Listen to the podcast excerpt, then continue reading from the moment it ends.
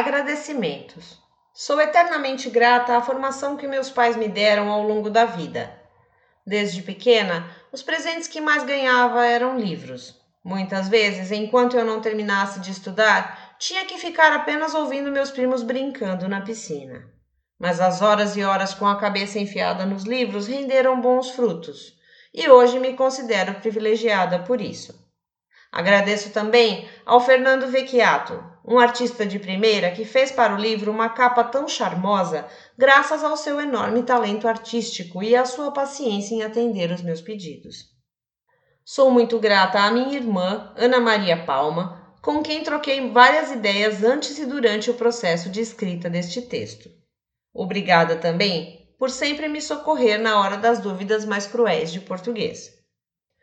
Beth, eu sei que você teria gostado de escutar cada capítulo e dar sua opinião sobre tudo.